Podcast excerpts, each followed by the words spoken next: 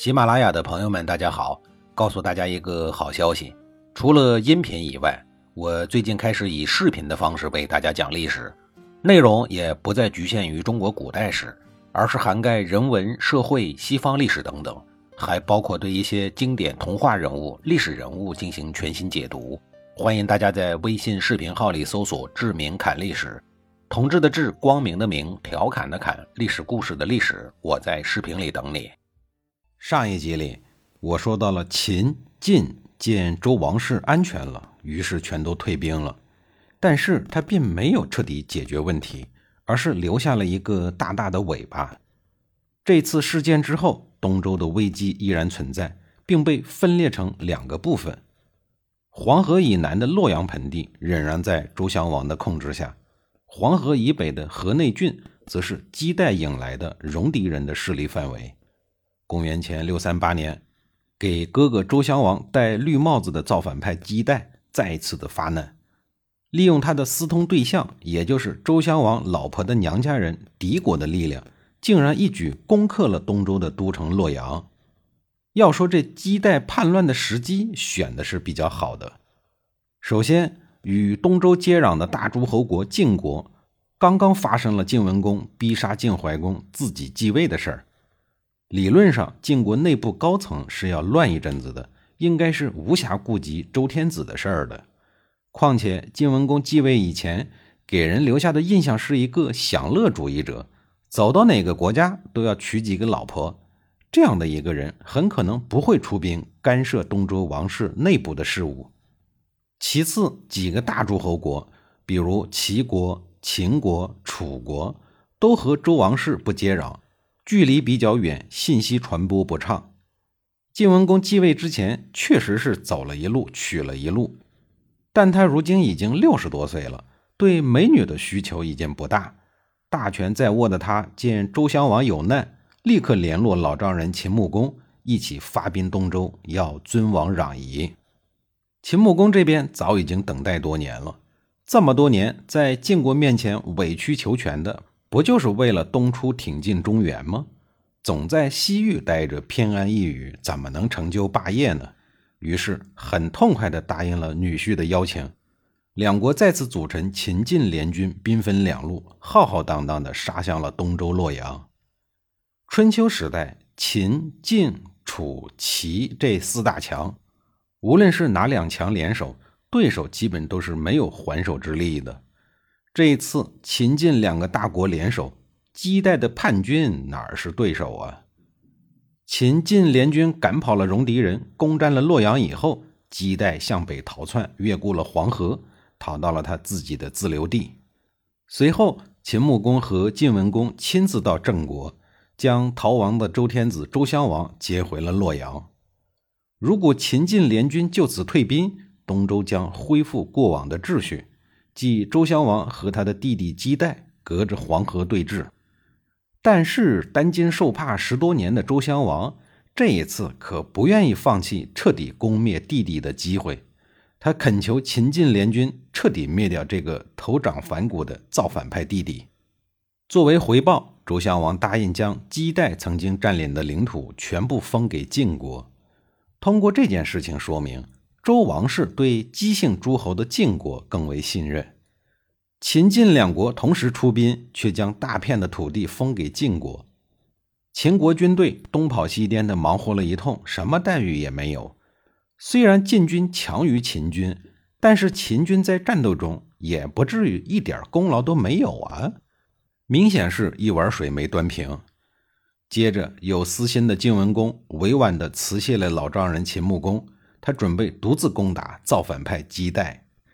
大家都是成年人，谁都知道，刚刚遭受了重创的姬代已经虚弱不堪，属于一攻即溃的状态了。趁热打铁，收拾他们很容易的。晋文公干掉了姬代以后，还相当羞涩地问周襄王，自己能不能用上天子专用的岁礼，也就是说，等自个儿将来驾鹤西去了，能不能按照天子的礼节下葬？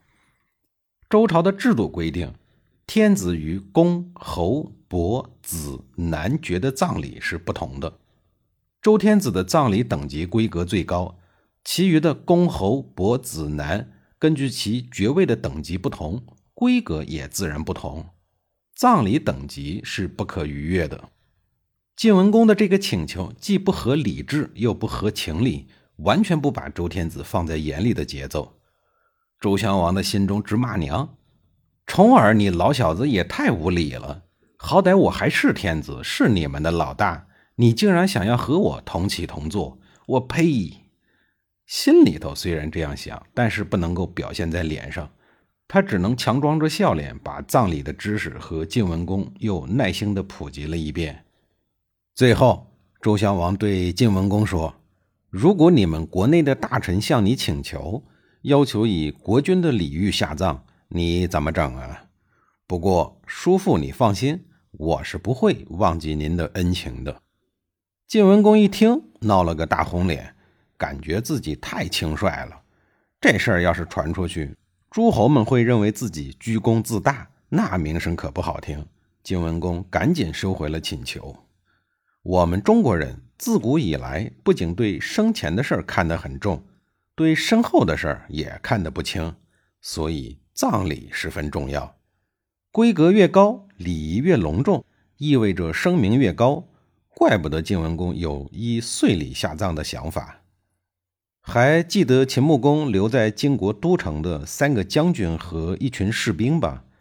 晋文公倒是人人都有犒赏，表面风光的欢送他们跟着秦穆公回国，而三位将领则在当天夜里悄悄地跪在秦穆公的大帐内，请求秦穆公发兵攻打晋国，意思是说，您这女婿也太贪了，不仁不义呀。秦穆公使劲地咬了咬后槽牙，忍了。秦穆公首次到达中原，就这样帮自己的爱婿白干了一堆高风险的活儿，乘兴而来，败兴而归。经过大半年艰苦而激烈的战斗，晋军攻克了造反派姬代的所有领土，并将这些土地全部据为己有。秦军虽然帮助晋国重创了姬代的主力部队。但是到最后呢，却是竹篮打水一场空。秦晋之好的背后，晋国的贪婪不仗义，为这两个国家蒙上了一层挥之不去的阴影。公元前六三零年，晋国再一次邀请秦国出兵，这次目标是郑国。秦国到底要为晋国做嫁衣，做到什么时候呢？这秦晋之好，有点像秦国娶媳妇儿，晋国入洞房的意味儿。晋文公当年流亡的时候，魏国、曹国、郑国三个诸侯都对他很不尊重。